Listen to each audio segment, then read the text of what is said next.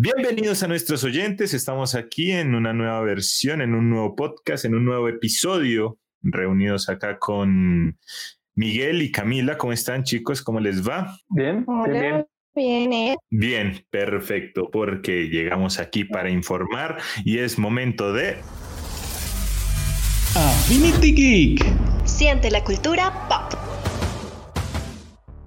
Muy bien, chicos. Eh, espero estén bien. El día de hoy quiero tratar un tema que sí he venido pensando ya desde hace rato y como ahorita todos, todos servicios está volviendo un, un tipo de streaming, quisiera hablar con los servicios de streaming que tienen que ver con los videojuegos. ¿Han escuchado alguno de ellos? Sí, sí, yo escuché eh, pues el Xbox Game Pass y pues el de PlayStation Plus, que son como los más conocidos habrán otros, pero esos son como los más conocidos. Eh, pues el Xbox Game Pass lo que tiene es que pues se contrata por meses, los juegos deben ser descargados e instalados, no es que tú los juegues instantáneamente como en, línea, sino que los, los tienes que descargar. No se pueden jugar con todas las funciones todo el tiempo, sino algunos juegos tienen todas las funciones y algunos solamente unas pocas. Entonces ya dependiendo del juego puede, puede estar desbloqueada toda la función o no. Y entonces hay cosas como plus que tienen, que es que tú puedes ganar premios a medida que vas jugando. Hacen como una especie de misiones y esas misiones, cada vez que las vas desbloqueando, pueden ser misiones simples como descargar un juego y jugar una partida o cosas más específicas y esto te van dando puntos, puntos de Microsoft que se pueden reemplazar, se pueden canjear por rifas o también se pueden, se pueden hacer donaciones. Digamos que si ganaste 10 mil puntos, por decir algo, eso se puede donar a, una compañía. O también lo puedes, lo puedes, lo puedes cambiar por tarjetas de regalo de Xbox que las puedes volver a poner en el Game Pass. Y eso pues el Game Pass viene como tres suscripciones, puede ser para el PC, consola y más el Gold, que el Gold sí ya incluye juegos en línea. También como unos descuentos, pero ya más específicos a la compra de juegos y a la compra de mejoras para un juego específico. Pero eso ya es todo el combo, o sea, cuando ya se compra el Live, el Gold y el Game Pass. Exacto, eso ya es cuando al final. Bueno, cabe recalcar que para los servicios de PlayStation Plus y Xbox Game Pass no, no vendrían siendo como servicios de streaming eh, totalmente, es como una especie de híbrido, me, me comentaba acá Miguel, es una especie de biblioteca en donde nosotros podemos acceder a ciertos tipos de juegos que ellos van regalando mes a mes y uno los puede descargar, instalar y posteriormente jugar. Digamos, tanto el PlayStation Plus como el Xbox Game Pass eh, permiten también una serie de descuentos con los juegos a la venta. Sí, digamos, yo tenía el Xbox Game Pass y quería comprar el Halo, la colección del jefe maestro y normalmente estaría 126 mil, pero con el Xbox Game Pass te lo dejaba a 103 mil pesos. Sí, entonces eso es uno de los pocos servicios que, que ofrecen. También el hecho de uno poder jugar en multijugador. Hay juegos que, que son gratis y que no necesitan la, la, suscripción de este tipo de servicios para jugar con multijugador, pero la gran mayoría sí los requiere una suscripción tanto a PlayStation Plus para poder jugar con otras personas en, en multijugador, ¿no? Entonces hay que hacer ahí como la, la pequeña diferencia en eso.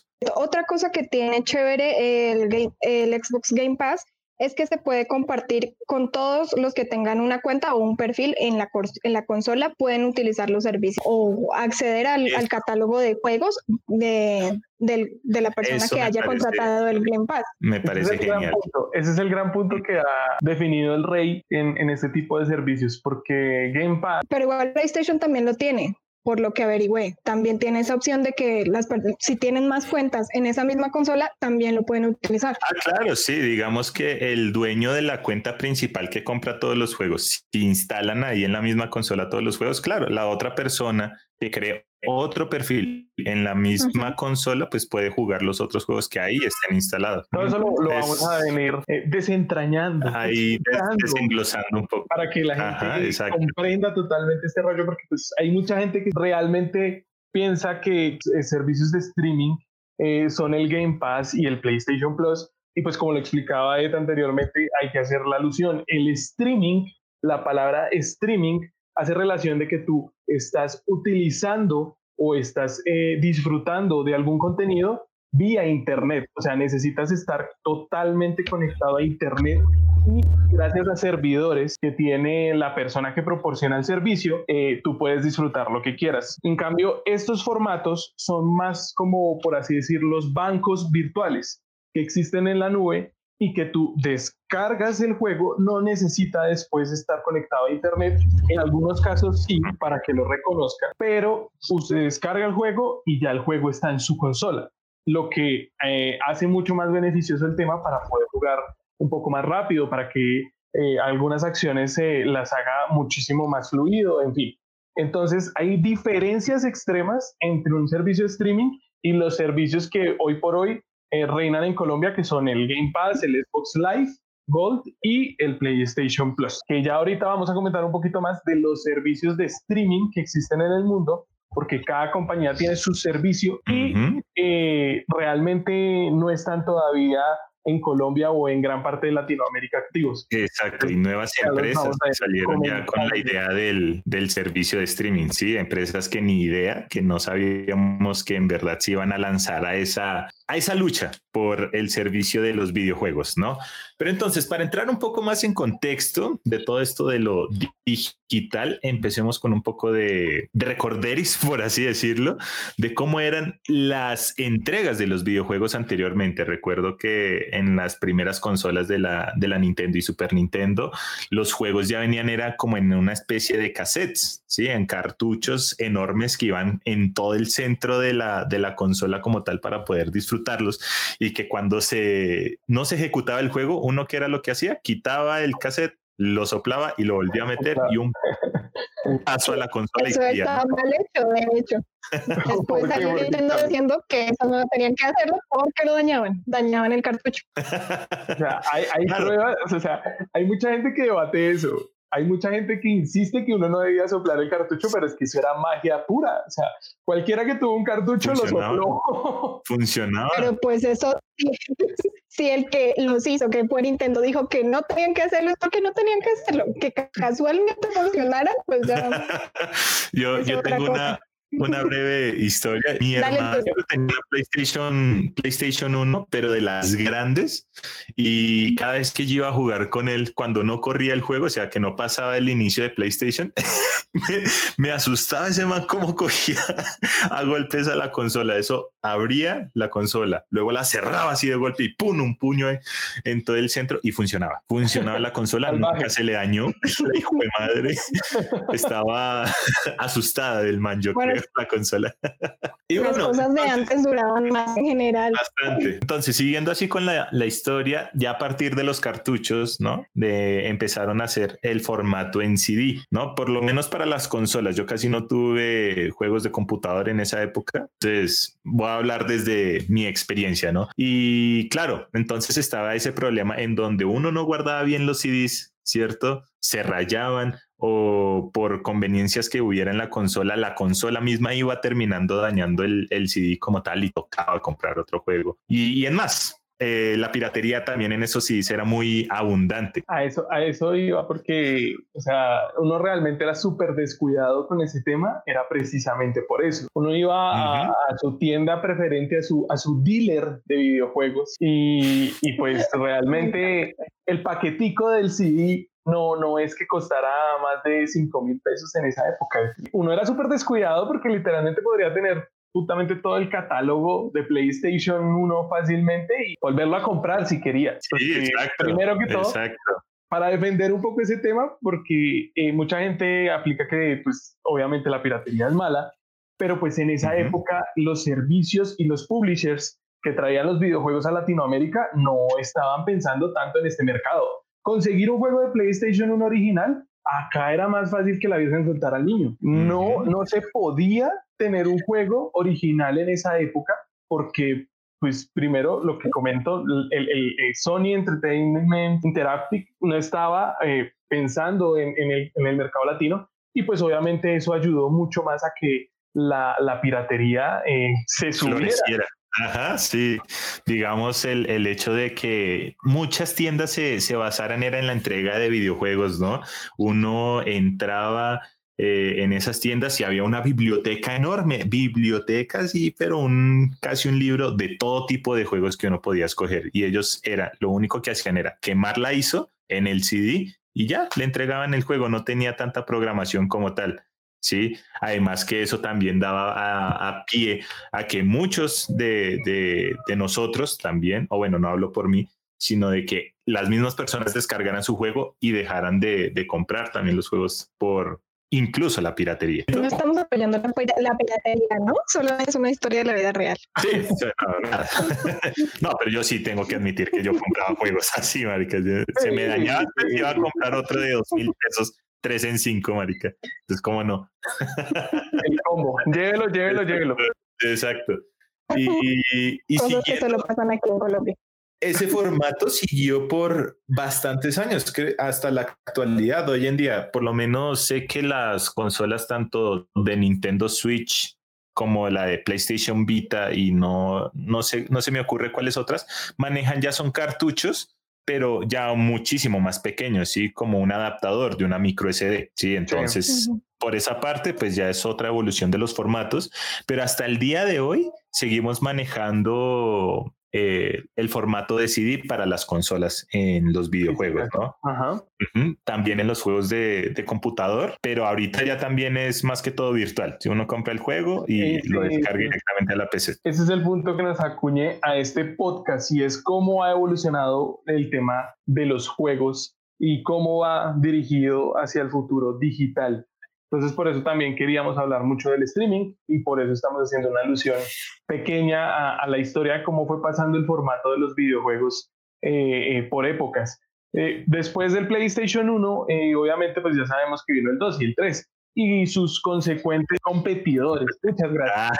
Ah, Los consecuentes competidores que pues iba creciendo Xbox y luego fue Xbox 360 eh, ya dejamos para otra ocasión quién ganó cada generación, pero pues eh, el formato que reinó hasta el día de hoy fue el CD. Y pues para el tema de la piratería eh, es importante mencionarlo porque es que precisamente el tema digital es el que acabó y mató a la piratería. En las consolas de Xbox 360 y Play 3 todavía había indicios y muy fuertes del tema de la piratería. Entonces, eh, ya en la siguiente generación, cuando ya querían tener juegos en línea y cuando ya querían tener multijugadores eh, conectados por Internet, eh, simplemente aplicaron las actualizaciones. Esas actualizaciones que ahora le caga a medio mundo, que tú compras un juego y puede durar unas cuatro o cinco horas esperando a que se actualice, precisamente es por esa pequeña razón. Las actualizaciones que votan las consolas ahorita es para verificar que no creen copias ilegales de los juegos actuales. Entonces Play 4 y Xbox One fueron los que terminaron acabando con eso y no solo eh, votando esas actualizaciones, sino creando precisamente los servicios anteriormente mencionados como el PlayStation Plus y el Xbox Game Pass. ¿Tú qué más investigaste, Gami, el, el PlayStation Plus? Bueno, por ejemplo, el PlayStation Plus eh, tiene cuando tú lo, cuando tú, primero lo puedes adquirir por tres meses o por 12 meses. Y lo chévere de eso es que tú puedes, digamos que si compras uno de 12 meses y después ganas, eh, ganas más meses a medida que vas jugando, que también se puede, se acumulan, se van acumulando, entonces puedes sumar eh, los otros dos meses que vayas ganando y también lo bueno es que esos meses que tú ya tengas, que tú ya hayas comprado, que tengas en tu Play 4, se pueden transferir a, si, si consigues la Play 5, se pueden transferir. Entonces puedes seguir usando tu eh, PlayStation Plus. También cuando tú compras eh, el servicio, tienes la posibilidad de guardar todos los archivos de los avances que vayas haciendo de los juegos en la nube. Eso es súper importante porque pronto se te daña la consola y tus juegos siguen intactos. Ese es, eh, por así decirlo, la, la oferta valor de PlayStation Plus. O sea, porque eh, los juegos cuando tú guardas el archivo de, de avance de donde vas en el juego, eh, ocupan mucho espacio en la memoria física, por así decirlo, de, de la consola y que PlayStation ofrezca un banco de, de, de, guardado en la nube es importante. Recordemos que Xbox Game Pass no lo tiene y el Xbox Live Gold tampoco. Mm. Y otra cosa chévere que tiene PlayStation es que te da tres juegos gratis eh, cuando adquieres la, membresía. Y, te, y pues con esta membresía es de la única forma que puedes jugar online eh, algunos juegos, ¿no? Estos juegos van variando cada mes. cada mes, son diferentes. Entonces vas a tener la oportunidad de que si la adquieres cada mes, cada mes puedes probar juegos diferentes. Obviamente eh, se van borrando los, los anteriores que, o ya no puedes acceder a los anteriores del mes pasado, mejor dicho. Ahí, ahí para aclarar ese punto, eh, sí se siguen guardando, o sea, ¿cómo decirlo? Cuando aparecen los juegos eh, mes a mes, tú tienes que darle añadir a tu biblioteca. O sea, cuando tú estás eh, pagando el servicio, si por cosas del destino durante todo un mes no hubo tiempo para entrar a la consola cinco minutos y simplemente dar añadir a la biblioteca, esos juegos no los vas a volver se pierde la oferta. Se pierde la oferta. Se pierde la oferta. Pero mientras uno esté en el servicio de PlayStation Plus y pague su mensualidad, eh, todos los juegos que ha conseguido eh, desde, pues qué sé yo, desde que empezó el servicio hasta el día de hoy, si se ha pagado mes a mes, eh, van a estar en su librería. Eso es importante recalcarlo y eso es también es especial porque digamos que a comparación de Xbox, que tiene casi un, parecido, es prácticamente lo mismo, ¿cierto? Ed? Sí, el de Xbox Live Gold también es prácticamente que van regalando un juego mes a mes y lo descargas, lo instalas y lo juegas, ¿no? Digamos, sí, la, la diferencia que yo veo es con, con la Play, es el hecho de que cuando dejas de pagar la, el servicio como tal, los juegos se bloquean, ¿sí? O sea, si, si por casualidades pierdes el, la posibilidad de seguir pagando el servicio, los juegos que tú adquiriste se bloquean, por lo menos los que hayas adquirido con PlayStation Plus. Si, tuviste un descuento con PlayStation Plus y lo compraste, eso sí ya no tiene nada que ver, es queda totalmente tuyo y los puedes jugar. Pero digamos que esa sí es como la única ventaja que le veo al PlayStation Plus, pero son más los beneficios que las desventajas que tiene. Sí. sí. Y bueno, ahora sí ya entrando un poco más en tema, ¿cierto muchachos? Como ya estamos hablando de tanto digital que inclusive ya los servicios de, los datos de almacenamiento se están almacenando en la nube, ahora vamos a hablar de los servicios de streaming con los cuales nosotros podemos eh, jugar de forma en vivo, a pesar de que nosotros no tengamos un PC o, o un celular de gama alta, ¿sí? Podemos jugar a juegos de altos requisitos precisamente por este medio de servicios, porque estos se conectan a servidores con capacidades bastante altas para que uno pueda jugar el, dicho juego, ¿no? Digamos, póngase Final Fantasy XV, sí, que es un juego que necesita un motor gráfico impresionante para esas cinemáticas y toda una ciudad completa con mínimo detalle, por así decirlo.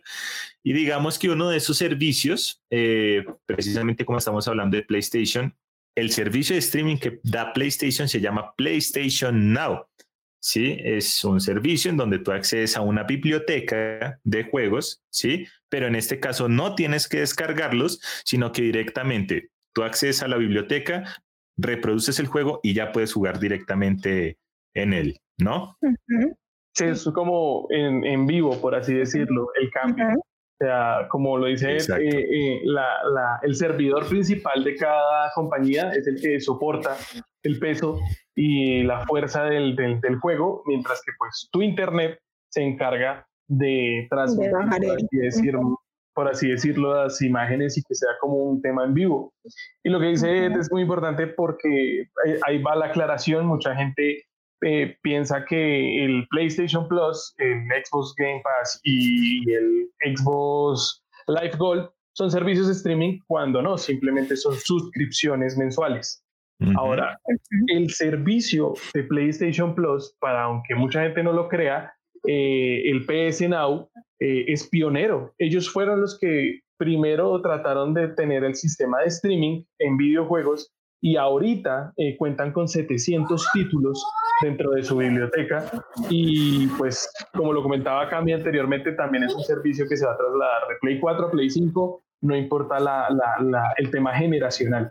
Eh, es, es, es, eso especial porque eh, a diferencia de, de, los otros servicios que vamos a mencionar eh, PlayStation digamos que lidera pero hay que aclarar que solo es en Estados Unidos y en Europa porque ahorita las redes que nosotros tenemos Eh, de pronto solo en Latinoamérica Brasil es la única capaz de resistir eh, esos esquemas. No se ha podido implementar en Latinoamérica precisamente por eso. O sea, el Internet que tenemos acá es una vil porquería a comparación de las velocidades que ya manejan. Vamos, vamos a, tener que instalar un Internet de 5 gigas ahí el 5G. Ah, ojalá fuera 5 gigas. literalmente dicen que necesitan mínimo unos 200 megas en velocidad y es una cosa que pues muchos apenas adquieren el paquete de 50. Yo tengo 30, marica, yo tengo 30. Exactamente. y se paga mucho y se paga mucho por un servicio internet alto. No, no, eh, toca ya un nivel empresarial, no pagar 300 mil no más por el internet. Ahora súmele eso, televisión, telefonía, marica. E, exactamente. Entonces, y ahí el, el, punto principal. Y pues todas las otras eh, competencias es lo mismo. Los servicios no están en la capacidad de soportar el peso que se necesitan en, vía internet. Claro, claro. Digamos, otra, otra de las empresas, así es que va a salir con este tipo de servicios, va a ser Google con Stadia, ¿sí? Que en este principio todo el mundo estaba maravillado era porque no se iban a necesitar consolas para reproducir esos juegos y que juegos como los juegos que se han visto en consolas como Xbox 360, PlayStation 3, PlayStation 4 o Xbox One se podrían reproducir desde tu celular. ¿Sí? Entonces eso ya era como un plus bastante, bastante alto para esta, este servicio como tal, pues porque todo el mundo tiene celular, así que todo el mundo podría jugar estos juegos. Sí, total. te sigo, te sigo en todo lo que me estás diciendo. Cada, cada uno de los dos grandes, que son Xbox y PlayStation, tienen como sus juegos y quisiera saber, ustedes que saben y conocen, cuáles son los juegos como que llaman más para tener uno u otro servicio. Pues, pues porque pues obviamente en los, dos, en los dos servicios tú puedes jugarlo desde tu PC. Que eso me parece un, un punto a favor de estos servicios de streaming, porque todos esos juegos que se veían en la PlayStation o todos esos juegos que se veían en la Xbox se reproducían únicamente en consolas, pero ahora con el servicio de streaming, todas esas, todas esas opciones ya se pueden disfrutar desde una PC. ¿sí? Eso me parece un punto a favor y una de las razones por las cuales yo pagaría un servicio de streaming de estas empresas, pues. ¿Cuál de los dos pagarías tú? Si la suscripción no es tan cara, probablemente los dos, ¿sí? Porque igual es la cuestión de cuánto te vas a demorar tú pasando un juego. El Xbox Game Pass, en cuanto a precios, cuesta 40 mil pesos el Ultimate. No, no, es tan, caro. Con respecto a, cuáles servicios yo compraría, es dependiendo de cuánto tú te vayas a demorar en un, juego o por qué vas a adquirir el servicio, si es por jugar con multijugador con tus amigos o si es por jugar un juego exclusivo que, que salió recientemente, ¿sí? ¿Cuánto te vas a demorar en pasarlo? Porque si es un juego difícil, te frustra y, quieres dejar de jugarlo, pues listo, puedes ir a otro juego, pero entonces como que ahí se pierde un poco la, la, idea de por la cual adquiriste el servicio. Digamos, hubo muchas quejas con el juego de Sekiro, que era bastante difícil, mucha gente se frustraba con él y digamos que probablemente pudo haber gente que pudo haberlo regalado o vendido o cambiado por otro juego precisamente por la frustración de no poderlo pasar y precisamente no me gustaría ver eso en, este servicio de streaming, ¿no? Quiero, porque digamos, si quisiera adquirir el servicio, si quisiera adquirir el servicio para jugar un juego y pasármelo, eh, no, no lo dejo de jugar hasta que lo termine completamente. Sí, puede que no platinarlo, pero sí ya terminando toda la historia y, y, sentirme satisfecho con el juego como tal para pasar con otro juego. Eh, con respecto al juego que acabas de mencionar eh, de Shekiro, yo he escuchado que al ser dirigido por el mismo señor Hidetaka Miyazaki, el mismo señor de otros juegos súper, súper llamados como Bloodborne, eh, es, ese señor sabe mucho con respecto a la jugabilidad, sabe o balancea la curva de aprendizaje con respecto a qué tan rápido o qué tan fácil sea el juego para jugarlo. Entonces, mm, pienso que no, lo chévere de un juego es no que tú lo pases de una vez, sino que represente un reto. la cuestión con, con Kietaka viendo ya bastantes eh, reviews de los juegos que hacía su compañía From Software, ¿no? Pues porque él ya ahorita es presidente de From Software, era que el man no tomaba a la gente por tonta. ¿Sí? Digamos que nosotros veníamos de una generación de videojuegos en donde el mismo juego te decía qué hacer, ¿sí? Oprime este botón para realizar un ataque, oprime este, este comando para hacer cierto movimiento. Y la cuestión es que con Hidetaka Miyazaki eso ya cambió completamente. Él ya te da a ti la libertad de cómo quieres librar con una dificultad, ¿sí? Digamos, hay un canal que analizaba muy bien esto y con bastante sátira, eh, era el canal de Muska69, que lastimosamente se retiró de, YouTube, pero los videos que él hacía acerca de Hidetaka Miyazaki me daban toda la, toda la motivación para jugar este tipo de juegos, pues porque yo gracias a él, a, a Muska, quise comprarme el juego de Bloodborne y no me arrepiento de haber hecho esa compra porque es un juego que disfruté, invertí como más de 500 horas de juego y hasta lo platiné. ¿sí? Entonces, lo que tú decías, al poner la dificultad Hietaka en ese tipo de juegos, me, nos puso el reto de que nosotros debíamos superarnos a nosotros mismos, pero era pensando por nosotros mismos. Sí, me parece algo mejor que a lo que nos tenían acostumbrado pues otros juegos. Y ese juego de Bloodborne sí tuve la oportunidad de jugarlo alguna vez y sí representa como tienes que moverte y además te da la opción de las dos miras que puedes verlo en tercera persona o meterte en el personaje, entonces eso te ayuda también a superar algunos enfrentamientos ahí de momento. Aprende con ah, Affinity Geek. Platinar. El término platinar se refiere a completar un juego en su totalidad, descubrir absolutamente todo lo que tiene el juego. Eso es platinar. No importa si es PlayStation o es. Por lo menos para la. Ya todos tienen. Ajá. Ajá, exacto. Desbloquear todos los logros es el término para platinar. Y pues Miguel, ¿usted ha jugado alguno de Hidetaka Miyazaki, alguno de esos juegos? No, yo, yo casi el RPG sí los he jugado bastantes, no soy tan aficionado a ese tipo de género. Eh, me gustan sí los, mundo, los mundos abiertos y los sandbox, pero, pero con respecto a ese tipo de juegos, eh, siento que hay que dedicarle demasiado tiempo, pues como lo acabo de mencionar, y pues obviamente también es un tipo de juego para un nicho que pues es muy, muy, muy avanzado en el tema de los videojuegos, sobre todo por la dificultad. Sí se metía mucho en el tema de, perfeccionar ese tipo de movimientos. Y pues en los múltiples videos que se consiguen en YouTube eh, se menciona es eso, que uno se vuelve maestro en ese tipo de juegos por la práctica. Eh, eh, eh, era ah, yo. escucharon, si vieron el, el, el, tráiler de Project Power, ¿qué tal les pareció? Viene una nueva película. Uy, Project No, yo no he tenido la oportunidad. Pero de Netflix. se ve, se ve brutal. chimba de tráiler. A mí me gustó. Digamos, para los que están un poco desconcertados, la, la primicia indica que es un, un que una película que trata de un hombre tratando de salvar a su hija, ¿sí?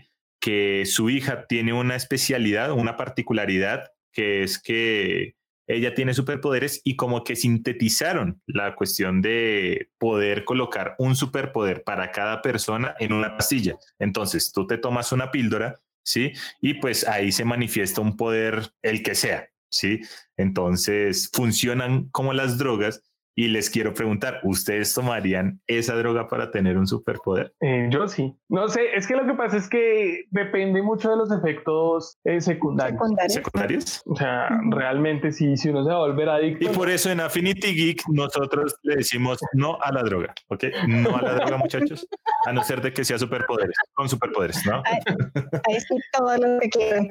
No, es que, es que de verdad es, genial plantearlo en esa posibilidad. Hay prioridades de cinco minutos de superpoder. Entonces, y pues aparte Jamie Foxx y Joseph Gordon Levy, pues son talla segura en acción. Entonces, la película va a estar muy, muy buena. Igual estaremos pendientes para hablar de la película con ustedes. Retomando el tema de, de, los streamings, eh, pues ya vimos a PlayStation Now. Eh, Xbox está hasta ahora trabajando en su estreno, eh, que pues todavía no tiene un sistema streaming como tal, pero pues ya en el recorrido del 2020 y el 2021 vendrá fuerte con un nuevo servicio para proponer al streaming y darle competencia a eh, PlayStation Now.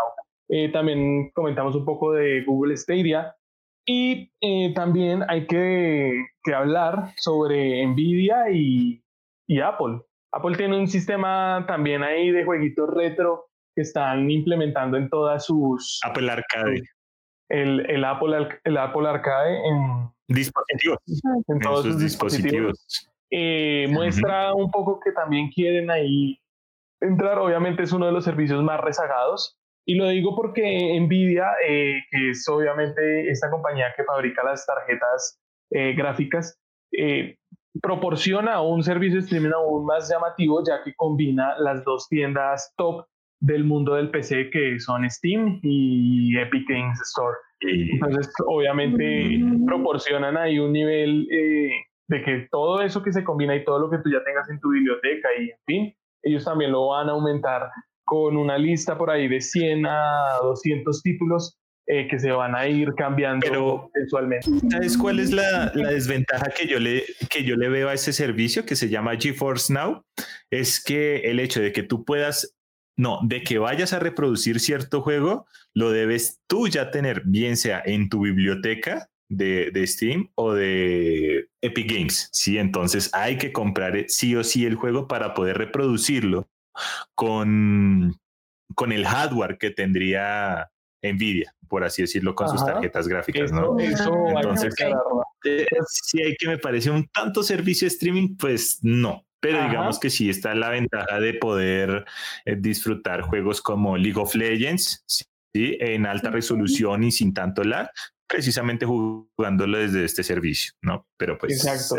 Ese es otro tipo de, de, de, híbrido que, pues como lo mencionábamos con el Game Pass, eh, en esta ocasión, eh, digamos que maxifica el juego. O sea, cuando tú lo descargas o ya lo tienes comprado, eh, el juego va al límite potenciado más fuerte que pueda conseguir, porque pues los servidores de GeForce van a estar trabajando para que pues vía internet tú reproduzcas en 4K, 60 fotogramas por segundo, la velocidad extrema, mejor dicho. Sí, o sea, como si tuviera un PC gamer así. Exactamente, es un servicio streaming a medias porque pues primero no está totalmente completado y segundo no da la garantía de que uno pueda entrar a una biblioteca de juegos, escoger el que tú quieras, jugarlo y apagar la consola y chao, me fui. Y ya. Entonces, eh, es una trampita, realmente, parece una trampa. Pero pues, ¿quién no querría jugar un juego a toda su resolución, a todo su nivel gráfico y a todo el mínimo de detalles con un PC de porquería como el de uno? ¿no? Pero también hay que aclarar ciertas cositas, porque, por ejemplo, mucha gente cree que en un televisor de Ultra HD va a poder reproducir algo de 4K y no es así, amiguitos, tampoco es así. O sea, hay ciertas variables que ustedes deben tener en cuenta para pues adquirir este tipo de servicios. Bueno, en un futuro, recordemos que por ahí en el año 2021, 2022, quizás tendremos la potencia necesaria para que estos servicios apliquen aquí y en el resto de Latinoamérica.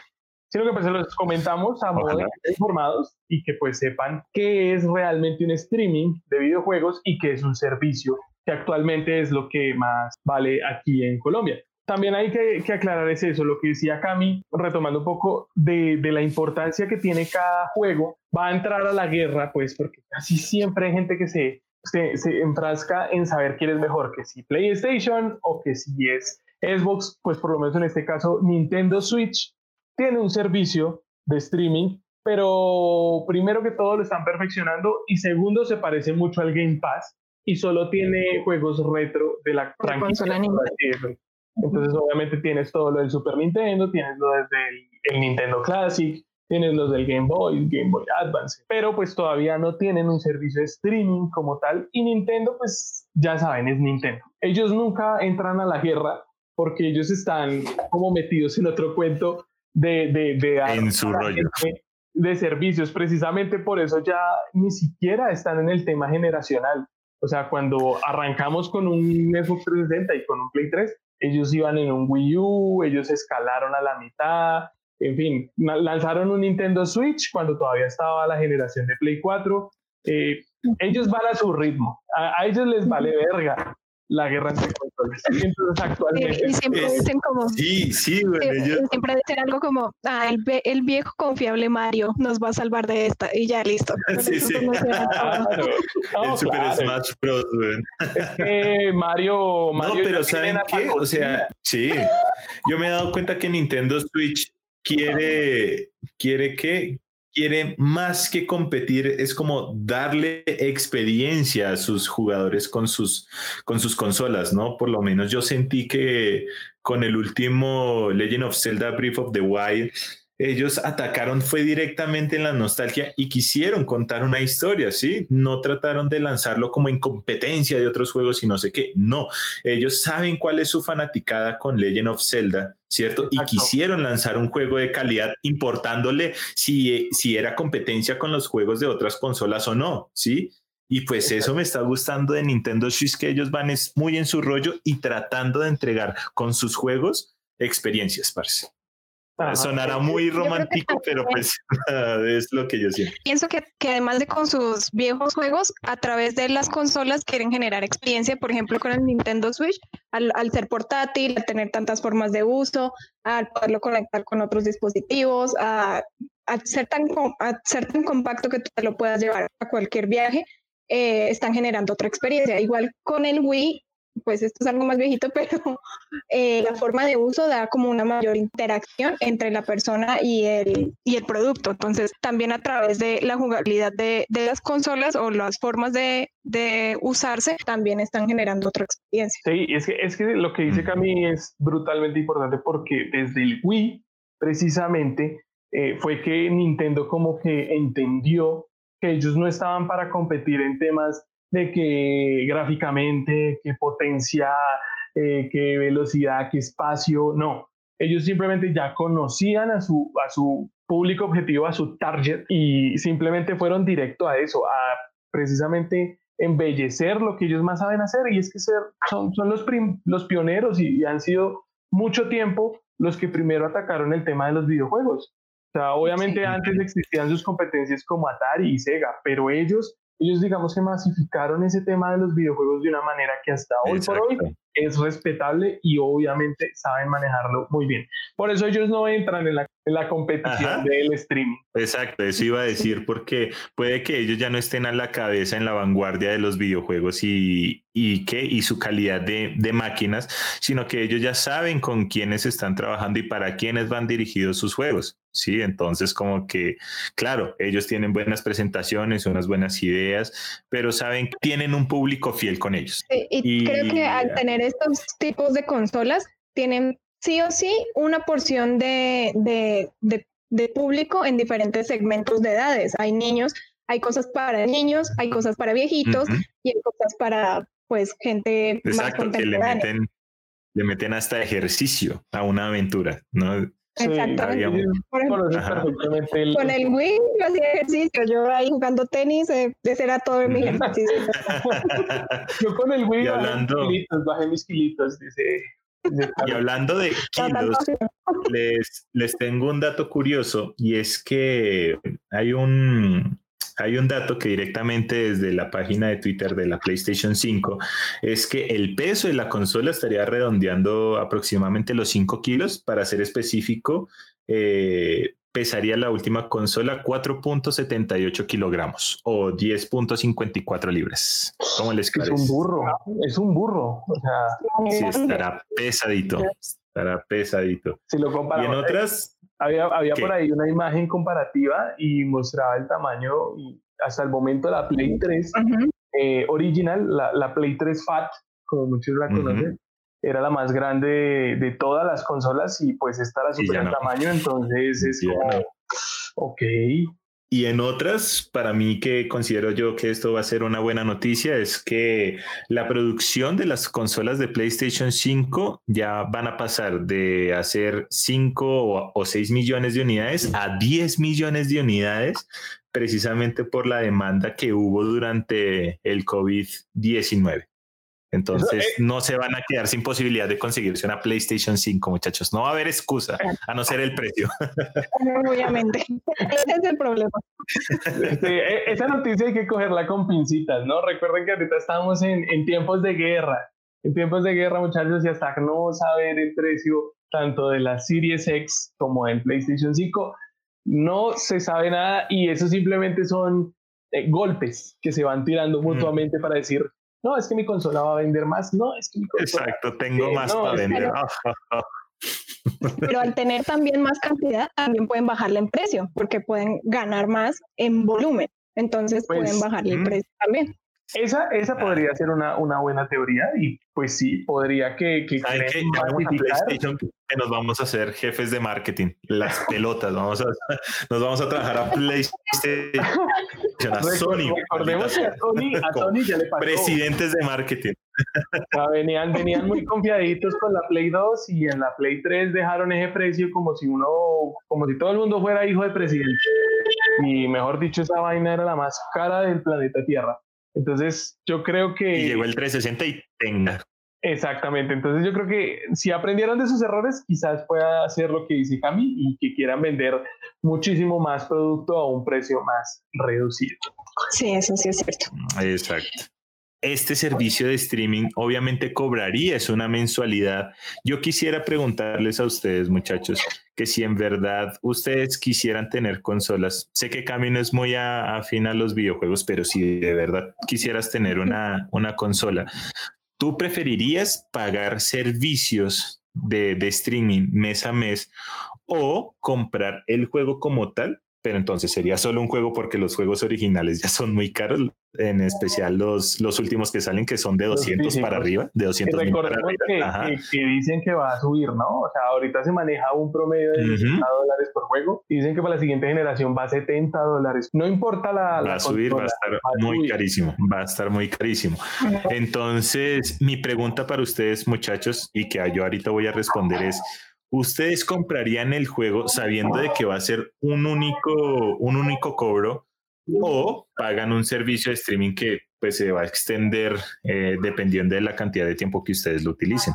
Pues dependiendo, o sea, si, el juego, si yo quiero ese juego, un juego específico, específico que sé que voy a jugar mucho, compraría el juego, pero haría las dos cosas. No, no contrataría eh, los servicios mes a mes, sino un mes de por medio cada vez que quiera jugar bastante y tendría un jueguito especial para tenerlo ahí, jugarlo mm. todo el tiempo. Igual también algo que tiene PlayStation es que saca ediciones y hay ediciones juego y tú compras, por ejemplo, yo que no tengo ninguna consola, quiero comprar una, compraría un PlayStation y me viene con, dependiendo de la edición que, que compro, con el juego de esa edición. Entonces ya tendría un juego para jugar y podría al mes siguiente eh, comprar la membresía. Yo, a pesar de, todas las cualidades y cosas eh, geniales que hemos visto en cuanto al streaming, yo realmente no compraría el servicio de streaming, realmente no, no, no lo veo de esa manera, porque pues hay que, eh, lo que dice Cami también es, ¿no? Mucho del beneficio que uno vaya a tener. Y pues uno por promedio, o sea, eso depende mucho la edad y mucho de la cantidad de juego que tú juegues. Entonces, de tiempo, de juego. Eh, eh, hablamos de que una persona que ya tiene unos 22, 20 años a, a, unos 30, 35, que es un, un, rulo, un rulo fuerte de los videojugadores, eh, no tienen mucho tiempo, no tienen mucho tiempo para precisamente jugar, porque pues obviamente tienen otras obligaciones hay otros casos que sí, obviamente, para jugar. Me hiciste acordar de, de, un meme en donde cuando ya tienes trabajo y dinero y una excelente eh, PC para poder jugar tus juegos, llegas a, la, eh, llegas a tu casa y a las 10 de la noche ya está uno foqueado, ¿no? Dormido, o sea, cansadísimo de que uno ya no quiere jugar nada. Es eso, eh, identificar más bien el jugador aficionado, el jugador 100% player o el jugador ocasional. Y yo pues en este, en este caso me considero un jugador ocasional entonces, realmente no, no pagaría por un servicio que realmente no voy a usar completo, o sea, lo voy a desperdiciar. Porque si no más, ahorita yo pago el PlayStation Plus y me regalan solo dos juegos, o sea, solo me están dando dos juegos al mes. A veces ni juego los dos juegos, en algunos casos tres, Cami. Lo a que veces sí, a veces depende, depende, de cómo esté. Eh, de humor el A veces los juegos son tan, tan X que uno ni siquiera los, los instala. O sea, los agrega a la biblioteca, pero no los instala. Mm. Entonces, hay meses que uno dice, wow, tengo mi Tomb Raider, que es en, este mes está por el que salió este mes. Pero hay otros meses que puta, le regalan a unos juegos que precisamente independientes que simplemente parece que Sony quiere apoyar ahí a, la, a la empresa y darle publicidad. Lo cual está muy bien. Exacto. Pero para uno consumir... Tengo una pregunta. ¿Hay una forma de saber cuál va a ser el juego del mes siguiente para uno ver si sí compra no. el o no? No, ah, okay. no esto de, eh, Sony le va mandando la noticia aproximadamente el 7 de cada mes. Los principios del mes Sony va revelando los juegos. Sí, eso sí ya es muy aleatorio. Se puede, se puede No puede comprarlo después de que sepa qué va a pasar.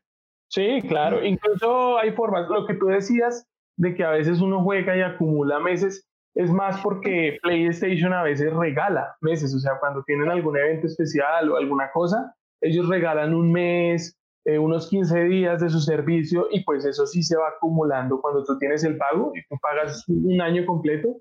Entonces, más eso terminas teniendo 14 meses, por ejemplo. Exacto. Entonces, eso, eso, pues es un plus y lo que comento, yo como soy jugador ocasional, no, no disfrutaría completo un Game Pass, precisamente porque primero supongo que va a llegar muy, muy caro a, nuestra región y tercero, eh, creo que sería a un precio costo interesante. Por lo menos el PlayStation Plus ahorita en Colombia se puede conseguir dentro de los 160 mil pesos, que pues es prácticamente lo que vale también. Entonces. El año, pero el año, ¿no? Exactamente, el año, vale, 160 mil pesos, entonces. 160 eh, y por eso creo que me quedaría, yo creo que algún servicio como el Game Pass lo pagaría seguro. El Game Pass, obviamente, ahorita es el rey en ese tema de servicios, porque, pues, a diferencia de todas las cualidades y cosas que ya vimos con el PlayStation, el Game Pass, digamos que tiene un catálogo, que eso lo vuelve más es más, interesante, porque tú puedes escoger lo que quieres jugar y lo descargas. Recordemos que también tiene sus variables y que dentro de los meses eh, salen cinco títulos, agregan cinco títulos. No es que toda la vida va a quedar el mismo banco de juegos, sino que también van rotando a medida que igual lo hace la publicidad. Ajá, van, intercalando. En PlayStation también hay un catálogo, ¿no? Y tú puedes jugarlos en general y también los especiales que tiene PlayStation que son solo de PlayStation. O sea, cuando compras el, la, cuestión hay, ajá, la cuestión es que la cuestión es que con el Xbox Game Pass te entregan ya es una biblioteca limitada, sí hay que decirlo, una biblioteca limitada, pero de juegos, o sea, no son como los de que dan PlayStation Plus mes a mes, que son dos o tres, sino que ya tienes una variedad de juegos que tú puedes desinstalar, eh, digo, instalar y luego jugarlos y después desinstalarlos. Y lo que más me conviene, o bueno, lo que más me convence del Xbox Game Pass es que trae tanto la opción para consola como para PC. Eso me parece muy, muy positivo del Xbox Game Pass, que no se limita únicamente a la consola, sino que también va dirigida para PC. Ya queda en tema de gusto eh, lo que a las personas eh, prefieran, porque pues cada una tiene su cosa buena, su cosa mala. Eh, obviamente, pues simplemente podemos resaltar que PlayStation Plus, si uno se va a meter al Plus, no va a tener toda la cantidad de juegos que va a tener el Game Pass de primeras, porque pues no ha estado en el servicio y la biblioteca que viene eh, cola atrás, eh, pues toca haber estado en el servicio un buen tiempo. Eh, el PlayStation Plus, por en cambio, tú vas a tener esos juegos toda la vida y como decía Cami, cuando tú pases a la siguiente generación, esos juegos van a seguir estando en tu cuenta.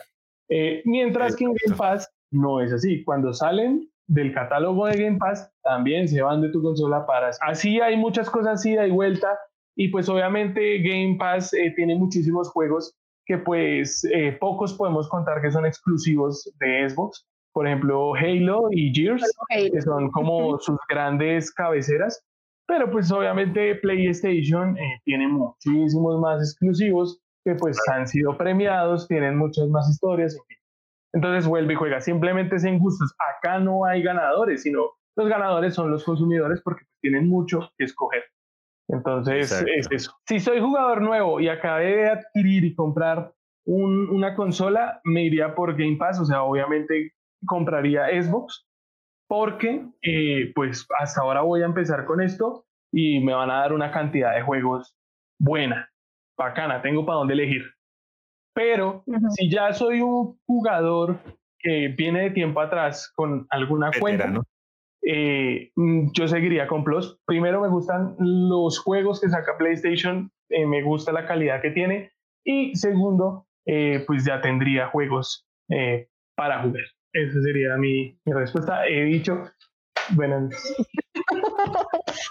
Ok, y tú, Ed, ¿qué, respondes a eso? A mi pregunta, ¿cuál es tu Silencio todo el mundo, voy a responder mi pregunta. bueno, yo siendo, la verdad, el tipo de persona que compraría un servicio para poder jugar con sus, con sus amigos, ¿no? Digamos que yo en un principio probé el Game Pass es porque a mi pareja le gusta Halo y compramos el servicio, tanto ella como yo, instalamos Halo en nuestros portátiles y nos logramos pasar el Halo 1 con toda la historia, ¿no? Empezamos con el Halo 2, pero ya nuestras máquinas no, no lo soportaban. Pero entonces, por ese tipo de experiencias, yo pagaría un servicio como el Xbox Game Pass o un servicio de streaming para poder jugar con, con mi pareja o con los amigos.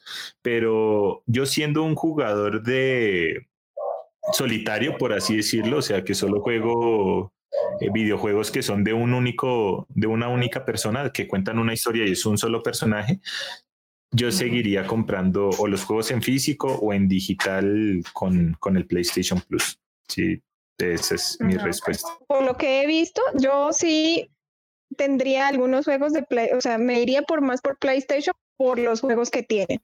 Tienen mucho más variedad y como más más llamativos y con historias diferentes todos, entonces siento que eso le da más peso que la cantidad de juegos que tenga Xbox. Me, gusta más la calidad que la cantidad en cuanto a las dos opciones que hay.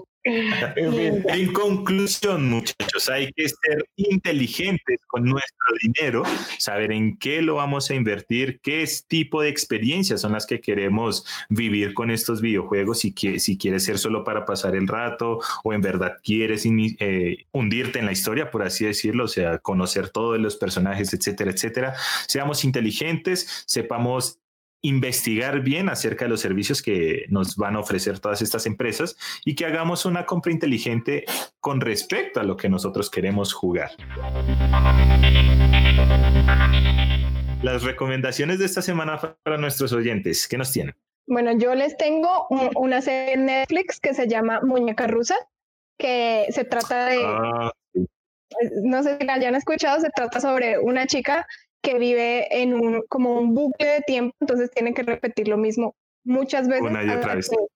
hasta que se da cuenta de qué es lo que hace que ese bucle siga, pues tiene que solucionarlo.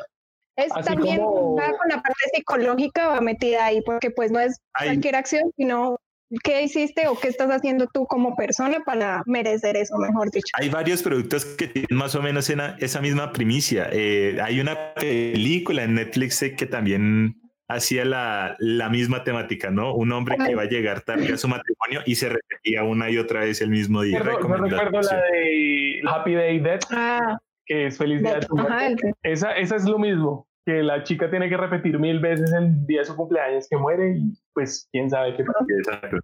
La diferencia es que esta es un poquito más profunda porque va analizando eh, la personalidad de, la chica y nos va mostrando cómo ella va cambiando para mejorar y poder superar este bucle. Miguel, ¿qué recomendación nos tienes de esta semana? Eh, bueno, mi, mi, recomendación de esta semana es un poco mainstream, o sea, es un poco rarilla, porque eh, es para que lean eh, un cómic que se llama Usagi Yojimbo. No sé si alguna vez lo escucharon.